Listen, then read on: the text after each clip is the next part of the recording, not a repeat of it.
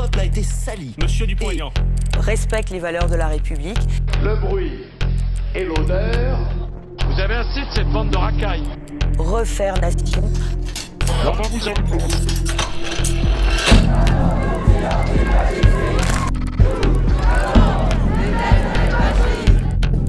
Every nation, every race. Punch a Nazi in the face. La justice contre l'extrême droite, elle se fera dans la rue.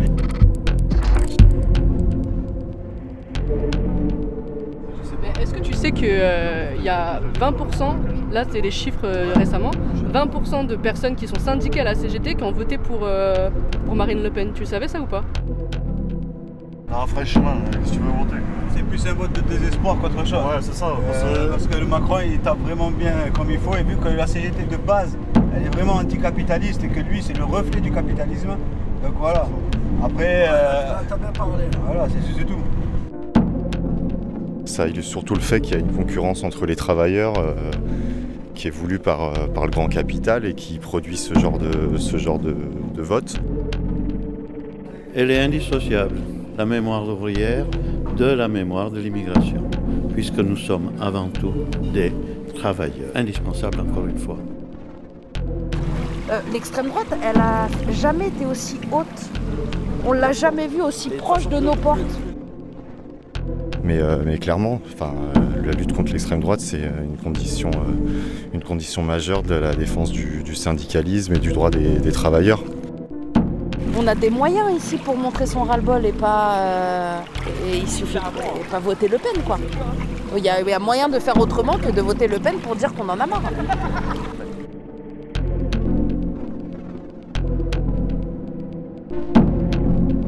Sabotage.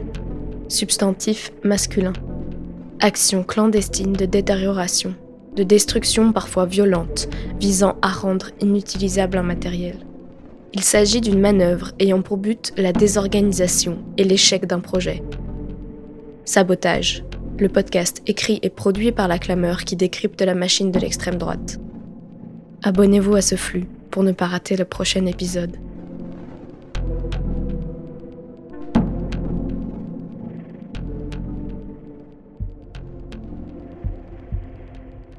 Ce nouvel épisode de Sabotage est un hors-série écrit et réalisé en partenariat avec la CGT Auvergne-Rhône-Alpes et la CGT Isère. La CGT, c'est la Confédération Générale du Travail. C'est une confédération syndicale nationale, souvent à l'avant-poste des mouvements sociaux comme la mobilisation contre la réforme des retraites du printemps 2023. La CGT a été créée pour constituer une force collective pour défendre les intérêts du monde du travail face aux intérêts du patronat et promouvoir une société de justice sociale dans un monde en paix. Pourtant, aux élections présidentielles de 2022, environ 25% des sympathisants et sympathisantes CGT ont voté pour Marine Le Pen, la candidate Rassemblement national, au premier tour. Alors que la CGT, c'est 120 ans de lutte contre le fascisme et l'extrême droite. Pour mieux comprendre le but de cette organisation syndicale et son opposition fondamentale à l'extrême droite, Agnès Naton, responsable de la CGT Auvergne-Rhône-Alpes, nous lit le préambule des statuts de la CGT, adopté au 51e congrès en 2016. Le syndicalisme est né de la double volonté des salariés de défendre leurs intérêts immédiats et de participer à la transformation de la société. Depuis sa création, il a joué un rôle déterminant dans la conquête de garanties sociales qui ont contribué à changer la condition humaine. La CGT agit pour une société démocratique, libérée de l'exploitation capitaliste et des autres formes d'exploitation et de domination, contre les discriminations de toutes sortes, le racisme, la xénophobie et toutes les exclusions. Ouvert à toutes les diversités riches des différences d'opinion, le syndicalisme dont l'ambition est d'être solidaire, uni et rassembleur constitue pour les salariés un moyen essentiel pour relever les enjeux contemporains. La Confédération générale du travail, attachée aux principes fondateurs du syndicalisme confédéré et interprofessionnel, œuvre au rassemblement de tous les salariés dans leur diversité à l'unité du mouvement syndical national, européen et international. Les principes d'égalité, de solidarité, d'écoute, de tolérance et d'épanouissement des diversités pour lesquels elle œuvre Anime la vie démocratique en son sein.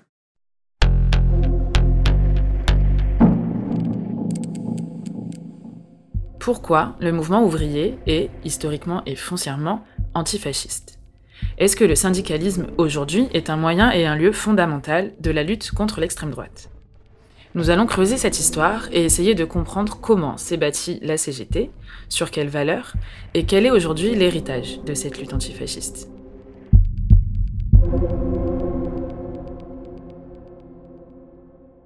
En 1884, une loi va autoriser la création de syndicats professionnels. Nous sommes sous la Troisième République, le monde s'industrialise et le mouvement ouvrier va créer les syndicats avec le fonctionnement que nous connaissons.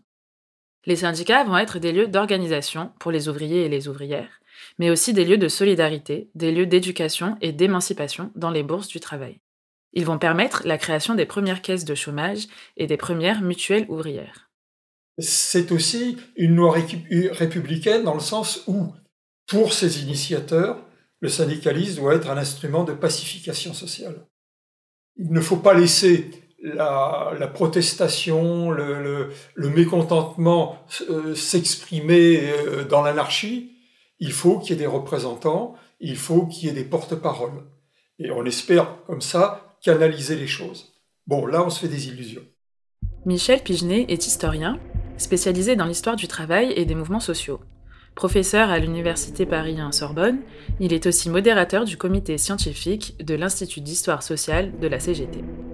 Parmi ces objectifs, il y a évidemment la défense des intérêts professionnels, la défense des intérêts immédiats, conditions de travail, le salaire, la durée du travail, bref, des choses d'ordre revendicatif, mais il y a aussi euh, pas tous, mais un certain nombre de syndicats qui euh, entendent voir plus loin, et cette perspective plus large, c'est l'émancipation du travail, c'est le fait que les travailleurs ne soient pas subordonnés à leur employeur, et voire même euh, qu'ils s'émancipent par alors, la suppression du capital, euh, et en même temps la suppression du salariat, ça va être inscrit dans les statuts de la CGT euh, quasiment tout de suite.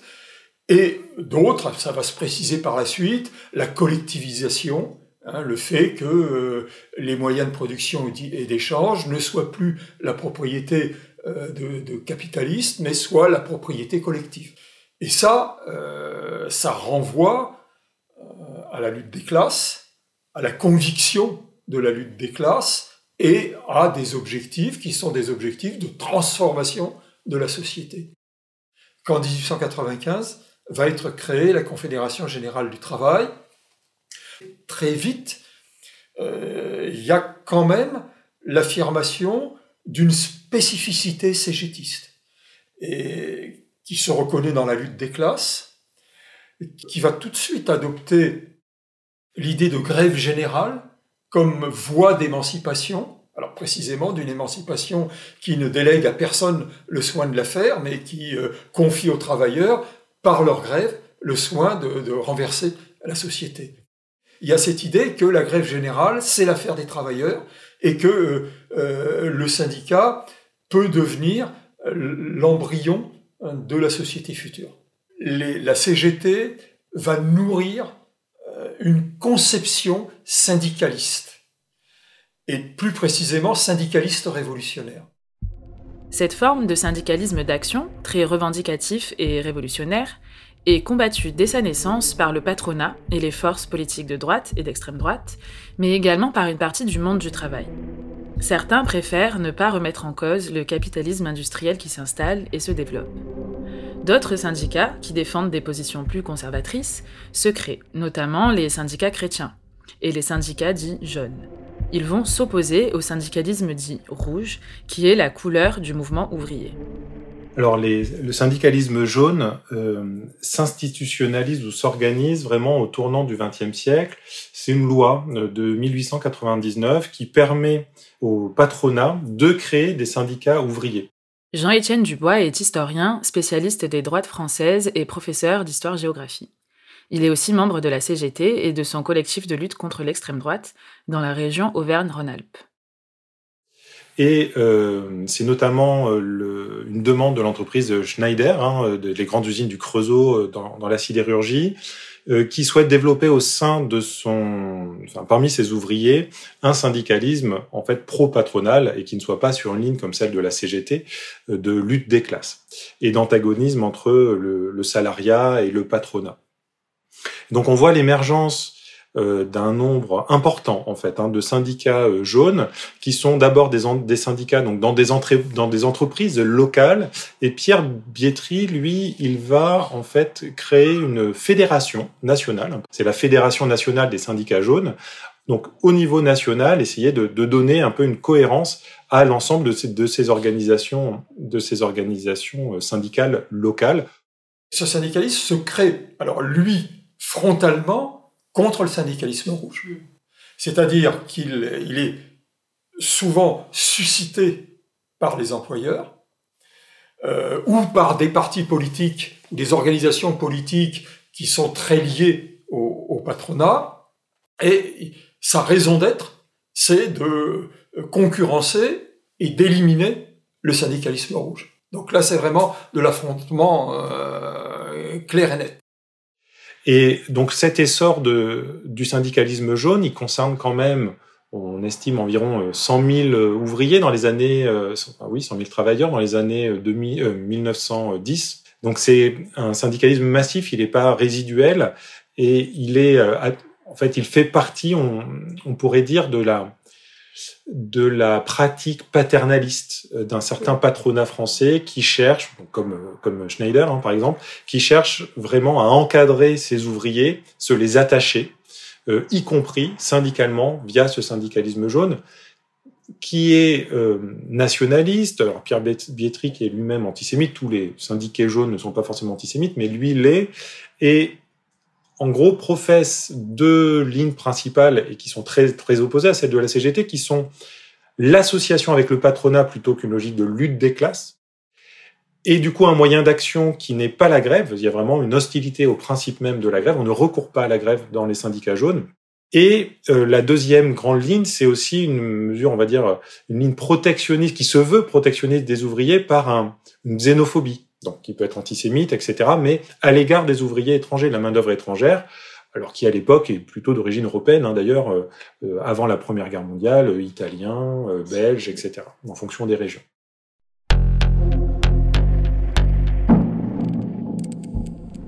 Le socialisme n'est pas un système philosophique, ou une inclinaison humanitaire, ni une science, ni une politique. C'est un microbe. Il ne contient pas davantage l'avenir que le présent, il ne crée pas, il désagrège. Le régime esclavagiste est évidemment tout ce que méritent de mieux des syndicats rouges, des intellectuels ratés, et en général les gens capables de rêver comme un progrès l'organisation sociale socialiste. Mais nous, qui ne voulons pas être du bétail humain, obéissant servilement, aveuglément dans une société socialiste, nous nous révoltons. La bête empoisonnée, dont les morsures ont gangréné tout le corps social, c'est le socialisme. Nous la battrons, nous enfouirons ses dépouilles dans le mépris public et désinfecterons les cités qu'il occupa. Pierre Bietri, Le socialisme et les jaunes, 1906.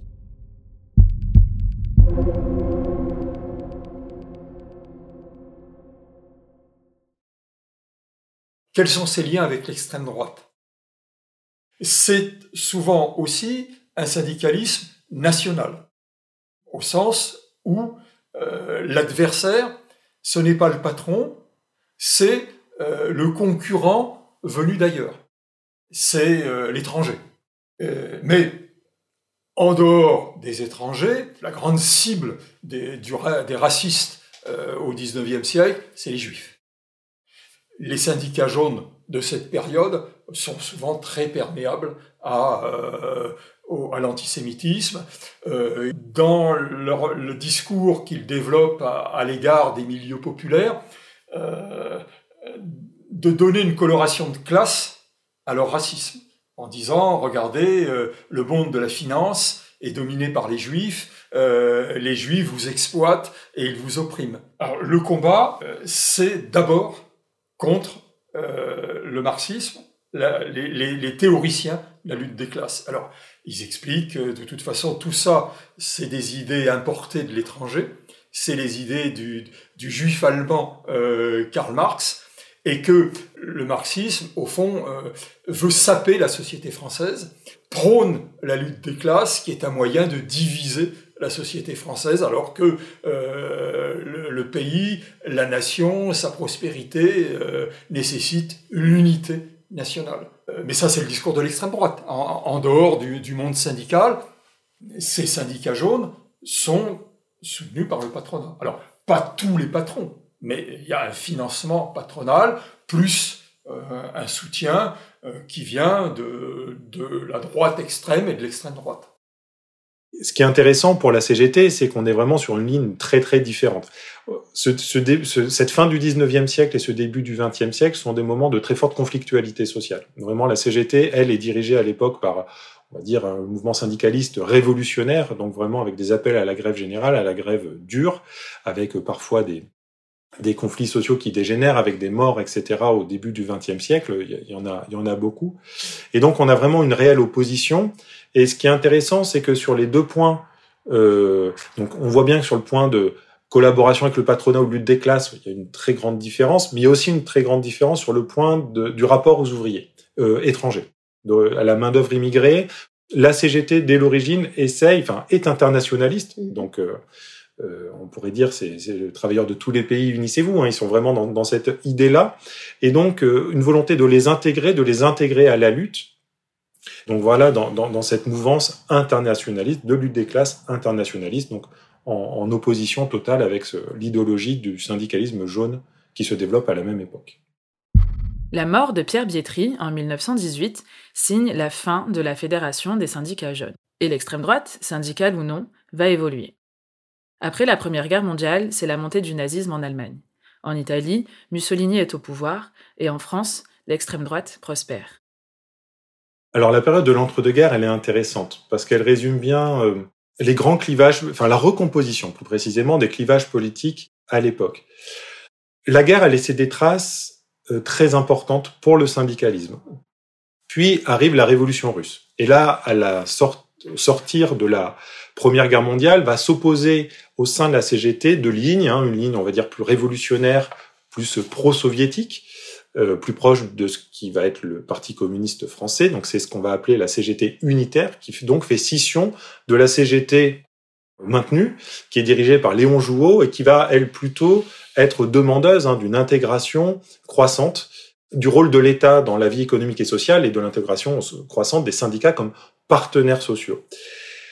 L'électrochoc qui va déclencher cette euh, réunification, c'est le 6 février 1934, euh, donc une émeute de ligue d'extrême droite, place de la Concorde, qui tente de forcer un barrage de police qui mène au Palais Bourbon, donc euh, une invasion théorique de l'Assemblée nationale, donc qui n'a pas eu lieu. Et au lendemain de cette journée, de cette nuit d'émeute, euh, les organisations de gauche, les partis de gauche, la, la lisent, lisent l'événement comme une tentative de coup de force fasciste. Et ça entraîne un mouvement unitaire de réponse. Donc le 12 février 1934, la première réponse unitaire de la gauche de défense antifasciste, c'est une réponse syndicale. C'est un appel à la grève générale qui est lancé par la CGT et la CGT unitaire. Et donc là, il y a un mouvement de rapprochement, et ce mouvement de rapprochement, il est finalement plus facile euh, au niveau des travailleurs, au niveau syndical.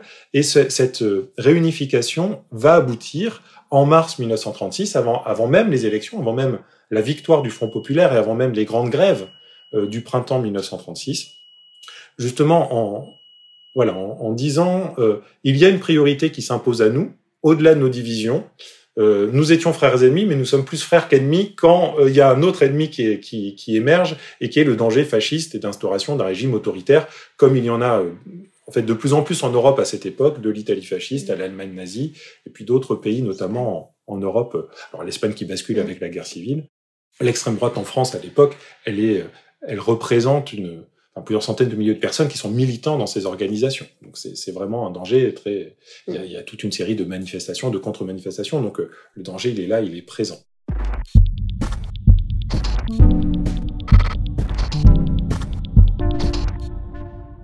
La CGT va donc se réunifier pour organiser une lutte plus efficace contre le fascisme et l'extrême droite.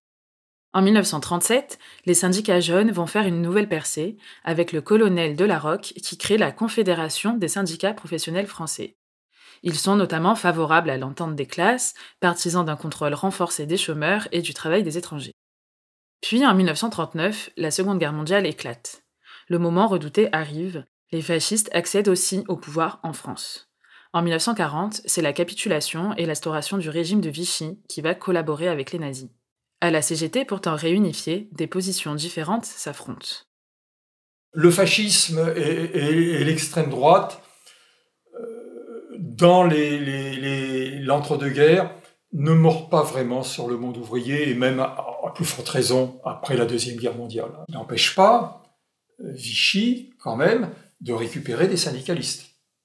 Hein, Belin, euh, alors c'est le, le, cas le plus flagrant, euh, Belin qui est un postier, qui passe euh, pour être le numéro 2, euh, et, qui va, quand la CGT se réunifie, en 36, qu'il y a les grèves de 36 et que ces grèves renforcent le, courant communiste dans la CGT, il va y avoir une réaction à l'intérieur de la CGT et une partie des, des partisans de Jouot par anticommunistes vont essayer de les combattre dans la CGT.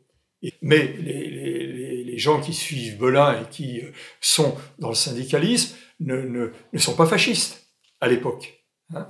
Ils sont anticommunistes. Et ils disent il faut empêcher, c'est l'expression qu'ils emploient, la colonisation de la CGT par les communistes.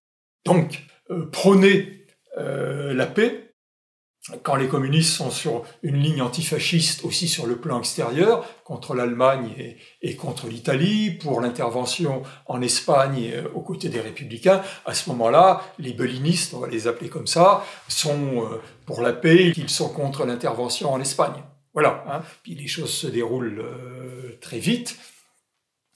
Et en 1940, donc il y a la défaite, et Belin, qui était encore numéro 2 hein, de la CGT, est euh, sollicité par euh, Pétain euh, pour rentrer dans son gouvernement. Et il accepte. Comme ministre du Travail et de la production industrielle, et il est le signataire du premier décret qui dissout la CGT la CFTC. Il y, a un, il y a un premier décret au mois d'août 1940. Bon, il n'a pas tardé. Hein. Et puis, en novembre, il y a, si on peut dire, un décret définitif qui euh, confirme la dissolution de toutes les organisations syndicales, dont la CGT, la CFTC et ainsi de suite. Et ça, c'est Belin euh, qui signe. Il va être euh, un des, des, rédacteurs de la Charte du travail, qui prévoit un syndicalisme obligatoire et unique. Donc l'État français, Philippe Pétain veut mener une révolution nationale. Ce qui est intéressant, c'est qu'elle n'est pas internationale, cette révolution, elle est bien nationale. Et euh, l'idée, c'est d'une régénération de la patrie avec le fameux mot d'ordre, un travail, famille, patrie. Alors évidemment, euh, pour la CGT, alors la CGT est dissoute en tant que confédération, mais euh, même si des structures locales restent, les unions locales notamment, certains syndicats restent constitués, mais la confédération disparaît. La CGT va elle-même être membre du Conseil national de la résistance. Et elle s'oppose ben, pour les mêmes raisons qu'elle pouvait s'opposer au syndicalisme jaune, c'est-à-dire que c'est une question de, ligne idéologique et de cohérence avec le projet initial de la CGT, d'une opposition euh, frontale entre le capital et euh, le travail. Hein. Donc elle ne croit pas du tout à cette possible euh, conciliation des deux, en se disant mais de toute façon ce sera toujours à l'avantage du patronat. Et puis il y a des exemples en plus historiques en cours à l'époque. Le Portugal, l'Espagne, l'Italie, l'Allemagne mettent en place ces politiques corporatistes et donc, euh, on va dire, que c'est pas les ouvriers qui en sortent forcément gagnants. Donc voilà, la CGT va rentrer euh, dans la clandestinité, donc va clandestinement intégrer le Conseil national de la résistance et va prendre toute sa part dans la rédaction du fameux programme Les Jours Heureux, qui va être mis en œuvre ensuite à la libération. Et revenir à une conception euh, voilà classiste de la négociation sociale entre bien des syndicats de travailleurs d'un côté, des syndicats patronaux de l'autre, et la nécessité de construire des rapports de force du côté des syndicats, enfin du salariat, pour obtenir, arracher des concessions, hein, des conquis, hein, des conquis sociaux, par la conquête sociale, euh, des avantages, des avancées que le patronat n'accorderait pas euh, simplement euh, parce qu'il serait généreux et soucieux du bien-être de ses ouvriers. La résistance, c'est pas seulement la résistance contre les Allemands, c'est la résistance contre Vichy. Et il faut dire que quand on voit les plaques et quand on connaît les noms et quand on connaît les gens, on s'aperçoit que la répression menée par Vichy a été très sanglante. Constant Paysan a participé à 19 ans au siège du plateau des Glières, en Haute-Savoie. En mars 1944, des centaines de résistants ont combattu l'armée nazie et les milices françaises qui les soutenaient. Ils ont passé des semaines assiégés à défendre le plateau. Constant Paysan, mort en 2020, était syndiqué à la CGT. Euh, on peut dire qu'elle a même été plus sanglante que ce que les Allemands ont, réalisé en ce qui concerne la répression contre la résistance. Il y avait toute une, euh, ambiance euh, mystérieuse, merveilleuse. C'était quand même la porte vers, vers l'arrivée des, parachutages. On arrive ici et là, par rapport à notre situation antérieure d'insécurité et d'être en alerte perpétuelle, on a l'impression de récupérer une certaine sécurité, on se sent bien. D'autant plus que nos, camarades nous accueillent, on, mange du reblochon et du bon pain. Ça, c'est les premiers jours, ça a été absolument formidable. Malheureusement, ça n'a pas duré longtemps. La faim plus que le froid, parce que le froid, on pouvait encore se réchauffer le soir, mais la faim, ça vous quitte jamais. Et alors, à tel point qu'on essayait de vaincre ça euh, par. Quand on avait, par exemple, un moment où on pouvait discuter, on essayait de se raconter des histoires. Bon. Et on essayait de raconter des histoires où il parlait, il n'était pas question de manger, parce que c'était vraiment, eh bien, ça marchait jamais.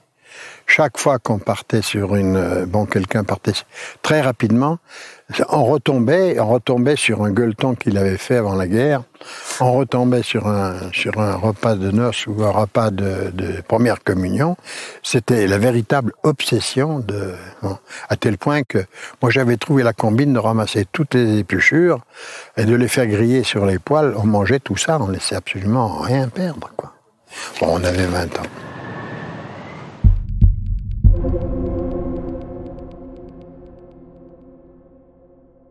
Ce qui est intéressant, je reviens juste un instant sur, sur la libération, c'est qu'en fait, euh, le, Conseil national de la résistance, le patronat français y est farouchement opposé, mais euh, comme l'a rappelé De Gaulle à la libération, il n'a il a pas vu mm. beaucoup de patrons français à Londres, donc ils n'étaient pas en position de force.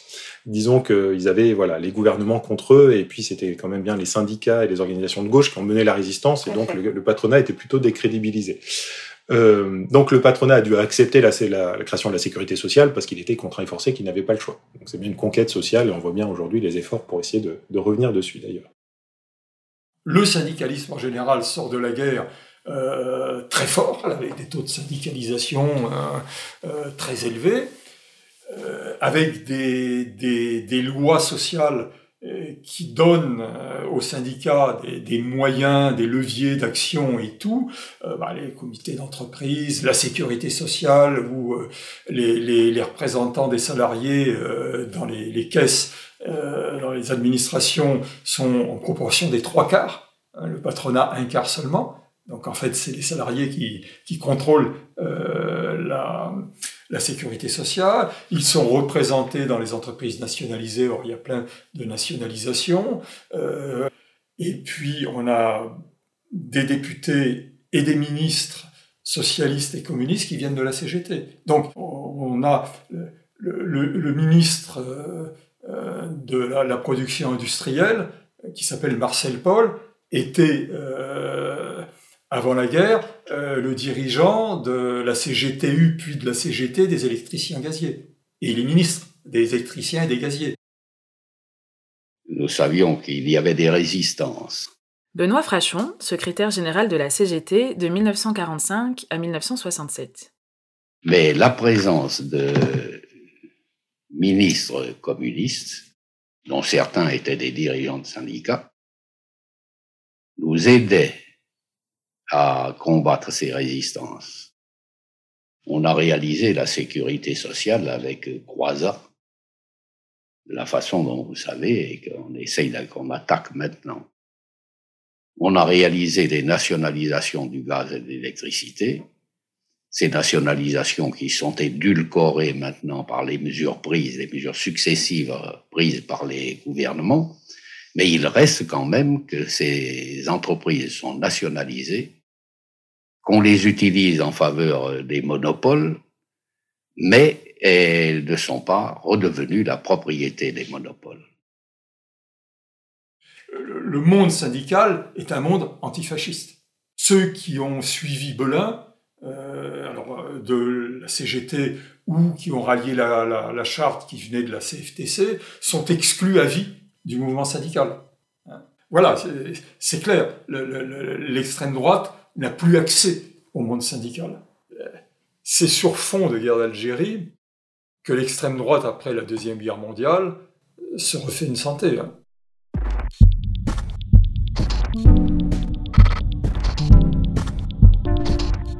En 1947, le gouvernement provisoire en place depuis la libération prend fin. Vincent Auriol est élu premier président de la quatrième République. La montée des forces gaullistes s'opposant aux communistes conduit à l'éviction des ministres communistes des différents gouvernements qui s'enchaînent. L'extrême droite française, elle, se recompose dans les années 50 contre les mouvements de décolonisation et surtout autour du combat pour l'Algérie française. L'Algérie est conquise au XIXe siècle et devient un département français. Mais au sortir de la Seconde Guerre mondiale, des groupes indépendantistes luttent en Algérie et en métropole. En 1962, le général de Gaulle signe les accords d'Évian, qui vont mener à un référendum pour l'indépendance, proclamé le 1er juillet. À Paris, l'extrême droite va se mobiliser pour conserver l'Algérie française, et notamment au travers de Pierre Poujade. Papetier dans le Lot, il fonde un mouvement autour de la dénonciation de ce qu'il considère comme une pression fiscale sur les artisans et les commerçants. Le poujadisme a vite dérivé et prendre des accents politiques qui vont le rattacher à l'extrême droite. Et donc là, on va se retrouver vraiment en opposition frontale avec tout ce que la CGT peut, défendre.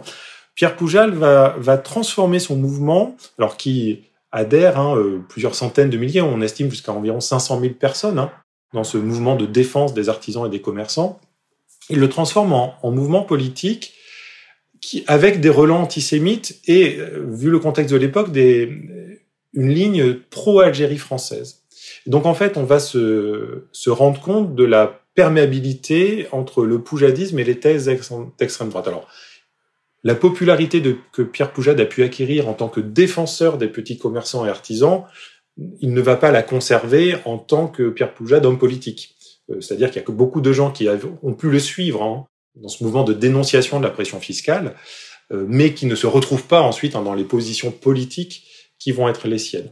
Mais donc c'est intéressant de voir que l'extrême droite, elle, connaît une résurgence d'abord en s'appuyant d'abord sur un mouvement social qui réussit, qui marche, et euh, qui trouve une traduction politique, puisque ben, Pierre Poujade arrive à faire élire un des députés poujadistes aux élections de janvier 1956, alors pas lui, mais quelqu'un comme Jean-Marie Le Pen, hein, par exemple, qui est, son premier mandat de député en tant que député poujadiste euh, à cette époque-là, en 1956. C'est le Benjamin de l'Assemblée nationale.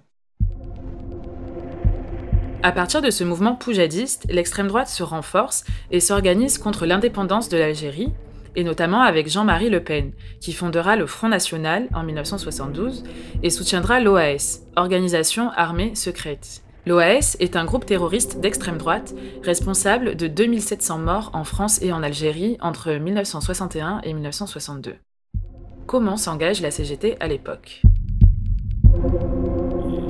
Les premières luttes commune euh, européen et algérien contre la colonisation démarre. Vous savez qu'il y a les dockers en France euh, refusent en 1950 de transporter les armes euh, qui vont pour la guerre d'Indochine. Bon, ça va donner lieu à des luttes très très fortes, mais ces, ces actions-là débutent en Algérie. Elles débutent au port d'Oran, au port d'Alger, dès 1949. Donc le, le, les ports sont des fiefs de, de, la CGT. Et puis, euh, quand la guerre éclate, la CGT en France a aussi des forces parmi l'immigration nord-africaine, qui a démarré euh, à la fin des années 40 et qui est de plus en plus importante. Il y a peut-être un million euh, de travailleurs algériens qui travaillent en métropole au moment où la guerre éclate. Et là, les, mouvements nationalistes ont donné pour consigne aux, travailleurs algériens d'adhérer à la CGT, qui est pour l'indépendance de l'Algérie à l'époque. Et quand la guerre éclate, à Paris comme à Alger, la CGT a une attitude, a une position qui est différente de celle du Parti communiste. Ce qui à l'époque n'est pas si fréquent, mais là, elle est différente. Le Parti communiste euh, condamne les attentats, les actions individuelles euh, et tout. Bon, il, dit qu'il faut entendre les Algériens et ainsi de suite, mais néanmoins, il condamne les attentats. Euh, la CGT ne les condamne pas, elle ne les soutient pas, mais elle ne les condamne pas, et elle dit qu'il faut entendre les aspirations des Algériens à l'indépendance. C'est-à-dire que le mot indépendance, elle le, elle le prend pour elle, à Paris et à Alger. Bon. Néanmoins, en Algérie, ben, la guerre qui s'enclenche fait qu'une bonne partie des libertés vont être euh, supprimées. Le, Parti communiste algérien est interdit en 55. La CGT euh, va être euh, quasiment réduite à une semi-clandestinité, alors que beaucoup de manifestations sont interdites. C'est souvent la CGT qui appelle à des manifestations pour la paix en Algérie. Et donc la CGT, elle, va se retrouver, ben, va faire toujours rejouer les mêmes valeurs, hein, de l'internationalisme notamment, euh, face à ce discours pro-Algérie française, voire antisémite, antisémitisme tourné notamment envers Pierre Mendès France, hein, qui est le président du Conseil de l'époque, des origines juives. Donc voilà, la CGT va jouer sur l'internationalisme, l'anti-impérialisme, et au moment de la guerre d'Algérie, hein, va être euh, faire de lance des grandes manifestations hein, de soutien à la cause de l'Algérie française, et je pense notamment à la grande manifestation du 8 mars euh, 1962 qui se termine dramatiquement puisque euh, devant la charge hein, des, des, CRS et, et, de la police, eh bien huit manifestants qui sont d'ailleurs tous à la CGT euh, décèdent étouffés hein, par les mouvements de foule provoqués par ces charges des, des forces de l'ordre. 7 février 1962. Dix attentats sont commis par l'OAS à l'encontre de personnalités favorables à la paix. C'est la nuit bleue. L'un d'eux visait Malraux et c'est une gamine de 4 ans, Delphine Renard, qui est atrocement défigurée. Alors la CGT, la CFTC, l'UNEF et la FEN décident de protester malgré l'interdiction. Quartier Bastille, 18h. Nous étions un groupe de jeunes et nous avons essayé d'aller vers la Bastille. Là, on s'est aperçu que toutes les rues étaient bouchées. Euh, nous avons pu arriver jusqu'au boulevard du marché. Les manifestants étaient donc sur ma gauche au début de la manifestation. Et en face, il y avait la police, euh, qui était casquée, bottée, etc., matraque, etc. Ils se sont avancés vers les manifestants. Et par une, je ne sais pas, un ordre, je ne sais pas lequel, n'en sais rien, euh, ils ont commencé à matraquer. Je me rappelle être tombée, avoir reçu un coup dans le dos. Et un grand bonhomme, un immense bonhomme m'a attrapé, m'a poussé et m'a dit Allez, va-t'en, petite. André Tollet, qui était le responsable de la CGT, et moi-même, qui représentais la CFTC, euh, hissé sur les épaules de quelques camarades, avons lu euh, la déclaration commune qui avait été mise au point avant et qui se terminait par l'ordre de dispersion. Et avant que nous ayons terminé, euh, plusieurs rangs de policiers qui étaient dans le noir et qu'on distinguait assez mal se sont rués sur le premier rang et ont provoqué le mouvement de reflux des premiers rangs, euh, la panique. Cette fois-ci, euh, c'est sans, sans, aucun avertissement, sans aucune sommation, ça je, je l'affirme, que les premiers coups sont, euh, ont plu sur les, sur les manifestants.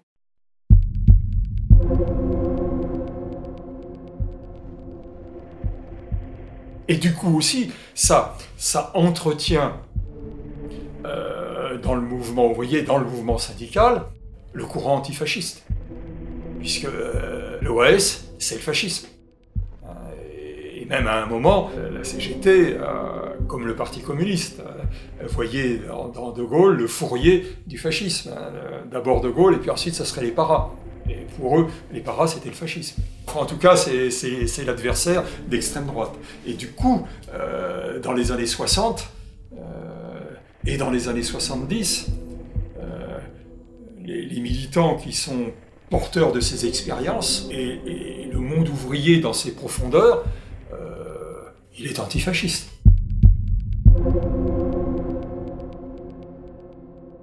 Jean-Paul Dunoyer est retraité, ancien cheminot et secrétaire de l'Institut d'histoire sociale de Haute-Savoie. L'IHS a pour but de valoriser les archives des mouvements ouvriers et de la CGT notamment, via des parutions ou des expositions. Et donc euh, le, prochain cahier, donc euh, on va traiter d'un petit volet de la guerre d'Algérie, dans la mesure où euh, on est en Haute-Savoie et que la guerre d'Algérie a pris fin en 1962 par les accords d'Évian. Et on est aussi donc à Evian, et on a encore quelques, un ou deux militants qui étaient déjà militants à cette époque-là. Donc, dont un de nos camarades qui a, qui a, qui a eu fait partie de, de, de de, distribuer les tracts à, ce moment-là euh, de, sur, Evian. Parce qu'il faut se rappeler quand même que euh, en 1961, euh, un, militant euh, qu'on n'a pas qualifié d'extrême droite, mais enfin, a assassiné le maire d'Evian, qui s'appelait Camille Blanc. C'est parce que le maire d'Evian a dit on peut faire les, les, les pourparlers de paix à Evian, et pour les, les, ultras qui voulaient, qui voulaient perpétuer, la guerre d'Algérie, donc euh, ont assassiné le maire d'Evian. Alors on a dit que c'était un individu, mais bon, euh, l'histoire, l'histoire là aussi, euh, ça pose un certain nombre de problèmes. La CGT, euh, dès, dès, le début de la guerre d'Algérie, bon, il faut se rappeler que donc il y a eu un certain nombre de dès qu'il y a eu la mobilisation sur la guerre d'Algérie, il y a eu un certain nombre de, personnes qui ont, refusé d'y aller. Il y en a, bon, après, il y en a qui ont été objecteurs, de conscience. Euh, C'était même si le, terme n'était pas reconnu euh, à ce moment-là. Il y en a qui ont été en prison, il y en a qui ont déserté. Et puis, euh, syndicalement parlant, dans les entreprises, la, CGT a, a, a, prôné la paix, s'appuyant, s'appuyant sur le droit des peuples de disposer d'eux-mêmes point de, de, de, des positions colonialistes euh, qui, qui, se défendaient à l'époque. La CGT a été, euh, de, depuis le départ, euh, contre la guerre d'Algérie en, en, tant que, que, que, guerre, puisque on est, la CGT, il y a des, des Benoît Frachon avait donc a qualifié cette, cette, cette en 1954 ou 55 de, de guerre, alors que c'était des événements. La CGT anti-impérialiste s'oppose donc à différentes forces politiques et se positionne sur les questions sociales de son époque. Une opposition avec les forces d'extrême droite qui se retrouvent aussi au sein même du monde syndical et du mouvement ouvrier à partir des années 50. Au sein des entreprises, la CGT est aussi en but à de nouvelles organisations syndicales, proches des syndicats jeunes du début du XXe siècle, et qui sont donc plutôt pro-patronales et d'extrême droite. Ces organisations s'appellent les syndicats indépendants et vont faire partie de la Confédération française du travail, la CFT. Elle devient la Confédération des syndicats libres, CSL, en 1977. Ces organisations accueillent par exemple des anciens de la tendance syndicat menée par René Belin, dont on a parlé plus tôt, ou encore des membres du RPF, pour Rassemblement du peuple français, qui est un parti fondé par le général de Gaulle entre 1947 et 1955. C'est un parti de droite classique, très anticommuniste. Alors, il y a un courant politique qui va quand même euh, jouer un rôle de plus en plus important, euh, qui est le gaullisme. Les, les, gaullistes vont beaucoup miser euh, sur la confédération des, syndicats indépendants, notamment par la branche automobile. Alors, c'était pas Simca à, l'époque, c'était Ford. Hein, puis ça a été racheté et c'est devenu euh, Simca. Et le, changement de, de propriétaire et donc de direction entraîne un changement de méthode. Et là, on a un patronat de combat euh, qui est résolu à casser euh, CGT qui était majoritaire, hein, euh, Simca Poissy et autres. Et, là, donc, il va y avoir des licenciements parce qu'il y, a une petite période de crise. Donc, ils profitent de ça pour écarter tous les, syndicalistes. Ils renvoient quand même un tiers du personnel. Et puis, ils recrutent des gens qui viennent, qui, sont membres du RPF et qui vont être les piliers du syndicat indépendant. Et, le système a, fonctionné euh, chez Simca, puis s'est étendu à Citroën. Euh, Citroën Javel euh, à l'époque où euh, la principale euh, usine était là, puis Aulnay quand ils en 73 quand ils se sont déplacés à Aulnay, le système a continué et ça a duré jusqu'en jusqu'en 1982. Et là,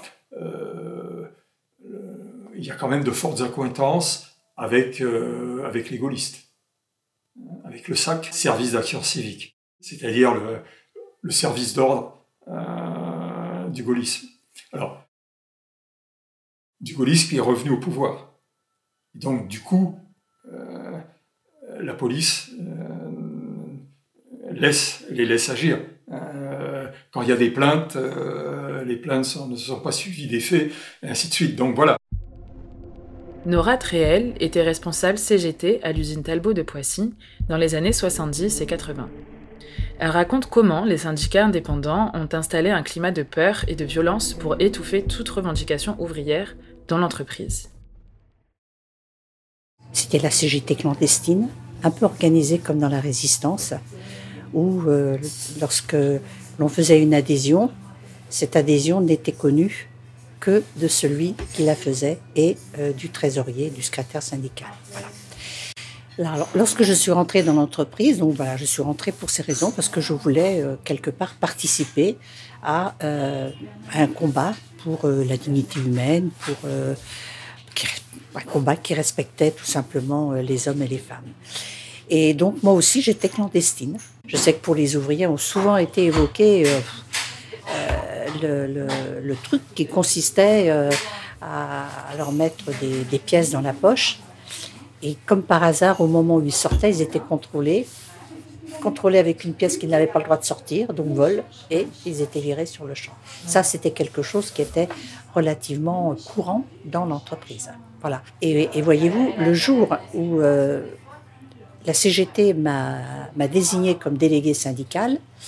Le lendemain, il y avait un tract dans l'entreprise, édité par la CSL. La CSL, c'était le syndicat maison, le syndicat facho par excellence, qui avait été mis en place par, euh, par les, les, dirigeants de l'entreprise, très inspirés des méthodes de Fiat. Et, qui donc bah, faisait quand même régner euh, bah, une certaine terreur hein, dans la Et donc euh, le syndicat CSL avait euh, sorti un tract, un tract dans lequel il me représentait dans une balance. D'un côté, j'étais toute seule, très méprisant, une femme, une... De l'autre côté, il y avait six ou sept délégués CGT. Et donc, ce tract disait Fera-t-elle le poids? Et quelques jours après, euh, je suis, euh, j'ai été mutée. J'ai été, euh, j'ai été déplacée dans un tout petit bureau avec deux autres personnes. Une qui était, qui se trouvait être la collaboratrice de Monsieur Galtier, qui était un de ceux qui avait été mis en place la CSL dans l'entreprise. Donc c'était sous surveillance, quoi. Ah, sous surveillance absolue, donc on ne pouvait pas téléphoner, on ne pouvait pas, euh, on ne pouvait pas euh, euh, comment vous dire, recevoir des personnes. C'était ça. Voilà, ça c'était, c'était pas mon quotidien, c'était le quotidien de tous ceux qui osaient se présenter sur les listes de la CGT dans, l'entreprise. C'est pas, ça décourage pas, au contraire, ça rebooste parce qu'on se dit il y a vraiment, il faut vraiment changer les choses. Et, cette répression de la, CSL, elle se traduisait aussi pour les délégués de la, CGT par euh, des agressions euh, très fréquentes, quasi systématiques, euh, au moment des distributions de tracts. Alors ça concernait la CGT, mais il y avait aussi souvent le PCF qui était aux portes de l'entreprise pour distribuer bah, son... et qui aussi était systématiquement agressé. Et un jour, parce qu'évidemment on portait plainte, c'est des centaines, des centaines de plaintes qui ont été posées et qui à chaque fois étaient classées sans suite. Alors que bah, des ouvriers étaient, euh, parfois allés à l'hôpital, hein, donc il y avait des, des, des, coups suffisamment graves pour que les gens soient hospitalisés. Euh, qu'il y avait des témoins, qu'il y avait bon, les, les plaintes étaient systématiquement, euh, systématiquement classées. Les délégués marocains qui se présentaient sur nos listes, qui devenaient délégués, courageux, admirable, euh, avait des pressions encore plus fortes que celles que nous, nous pouvons avoir.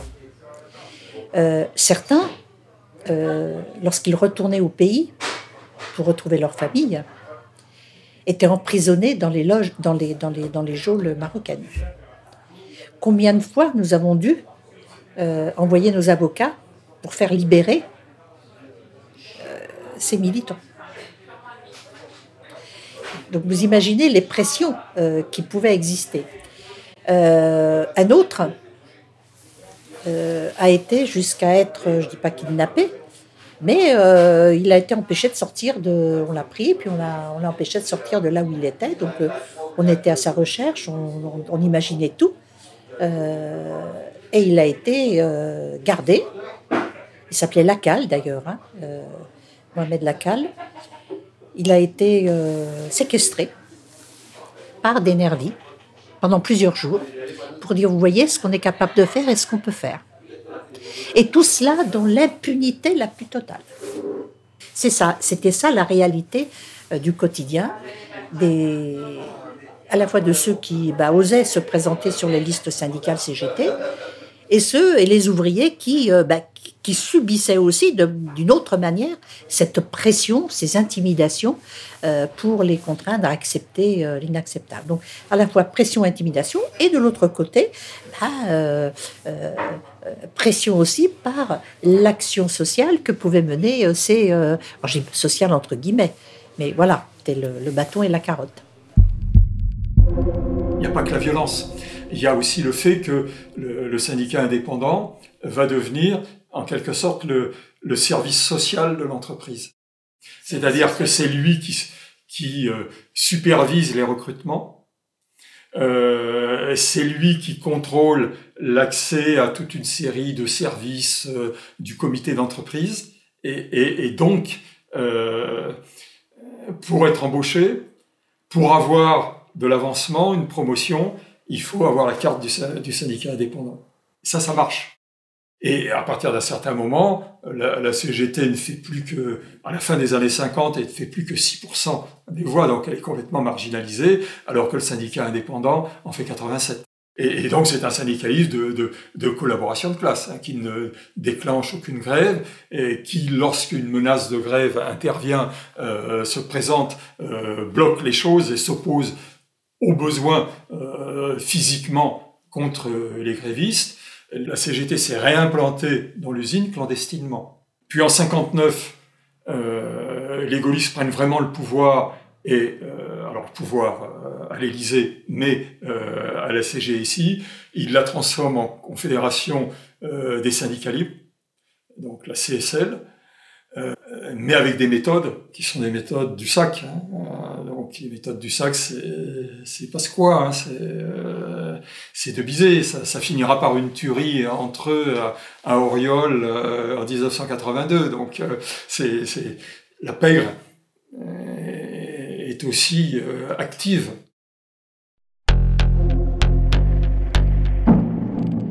En juin 1977, un piquet de grève des verreries mécaniques champenoises à Reims est attaqué et plusieurs militants CGT sont blessés. Pierre Maître, ouvrier de 31 ans, est touché d'une balle dans la tête et meurt à l'hôpital. Le commando qui a procédé à l'attaque est arrêté. Ce sont des membres du SAC et de la CFT implantés dans l'usine rémoise. La tuerie d'Oriol, dont parle Michel Pigenet, est la fusillade qui a coûté la vie en 1982 à Jean Massier, chef de la branche du SAC à Marseille, et à toute sa famille. Le SAC sera ensuite dissous par François Mitterrand. Au début des années 80 à Poissy, la CGT entre en lutte.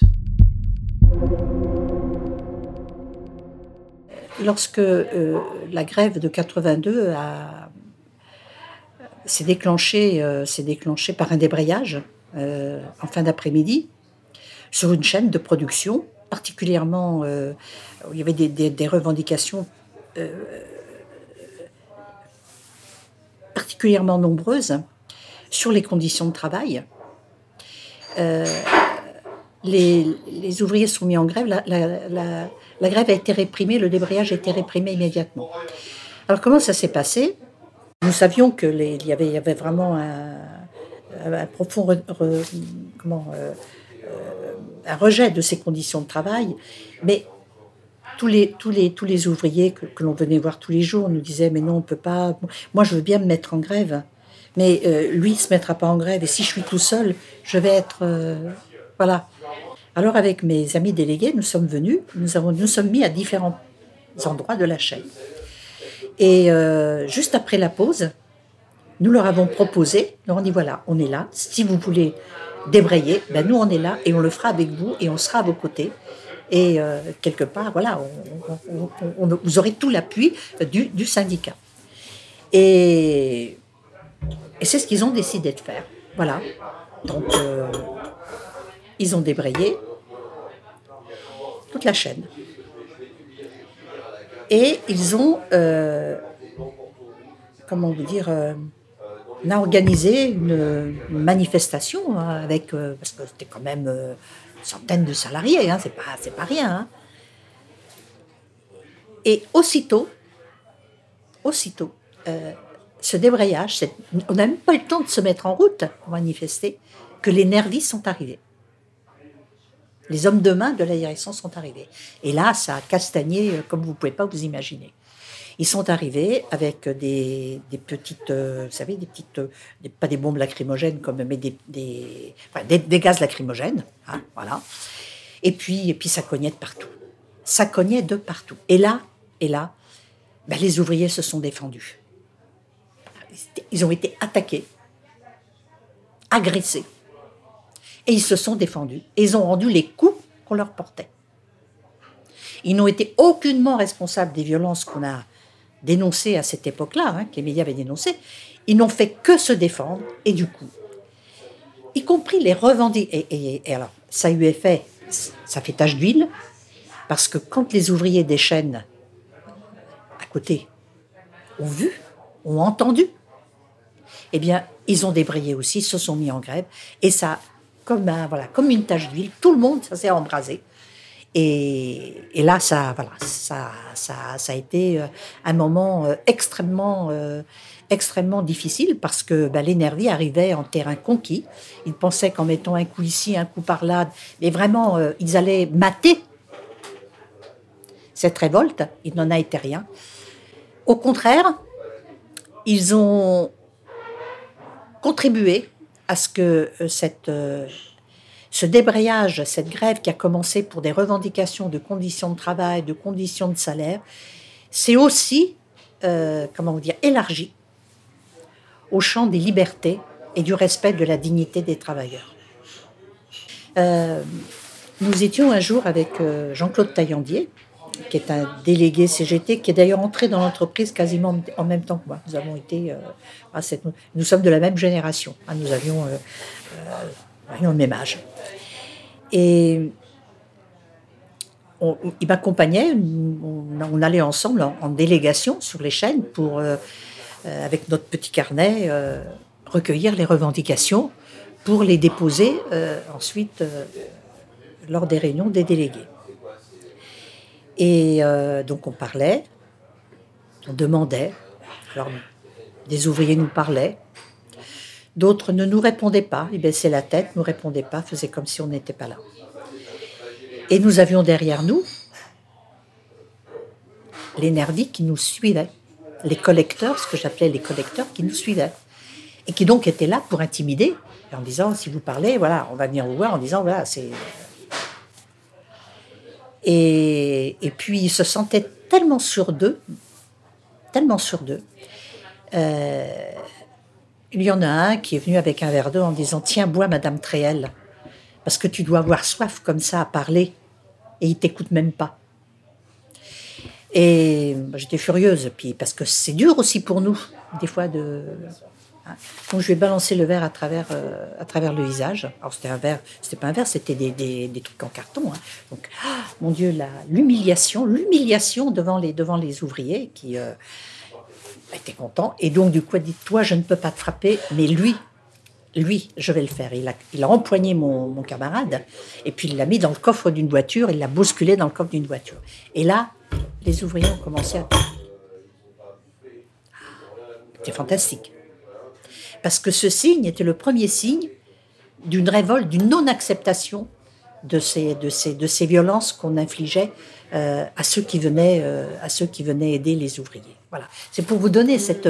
Parce que vous comprenez pourquoi c'est si difficile de se mettre, de, débrayer quand on a ce climat-là autour de soi et que de toute façon, vous aviez des, collecteurs euh, à très peu de distance entre eux qui encadraient en fait les, qui encadraient les ouvriers.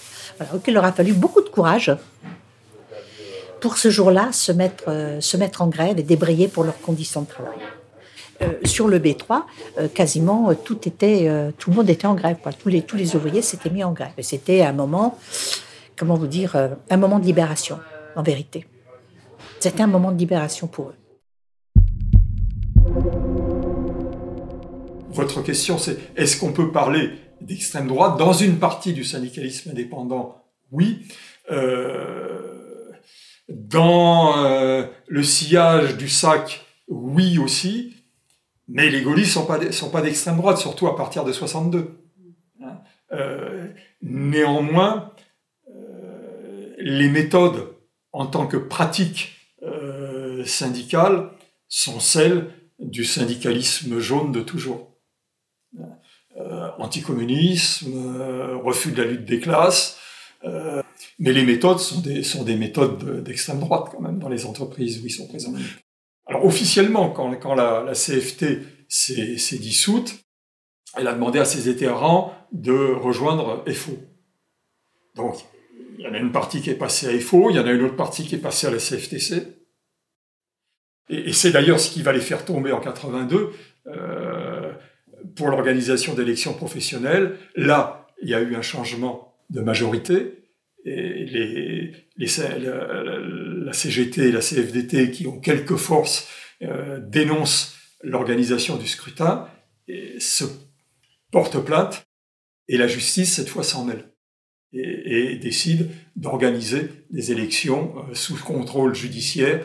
Euh, et, là, à ce moment-là, les, militants sortent de la clandestinité et, et ça démarre. Et alors après, l'histoire continue, le Front National se crée et surtout acquiert une audience, commence à acquérir une audience électorale, il va essayer de créer des syndicats. Bon, ça va pas marcher. Dans les années 90, le Front National décide de développer une stratégie pour s'implanter dans le monde du travail et va créer des syndicats. FN Police, FN RATP, FN Pénitentiaire notamment. Mais en France, les syndicats et les partis politiques doivent être dissociés, c'est dans la loi. Alors, la CGT dépose des recours au tribunal administratif elle obtient la dissolution de ses syndicats en avril 1998.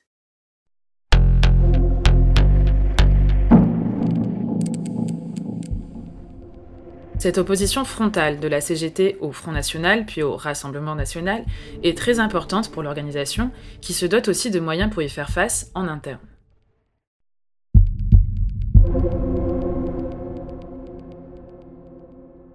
Agnès Nathan.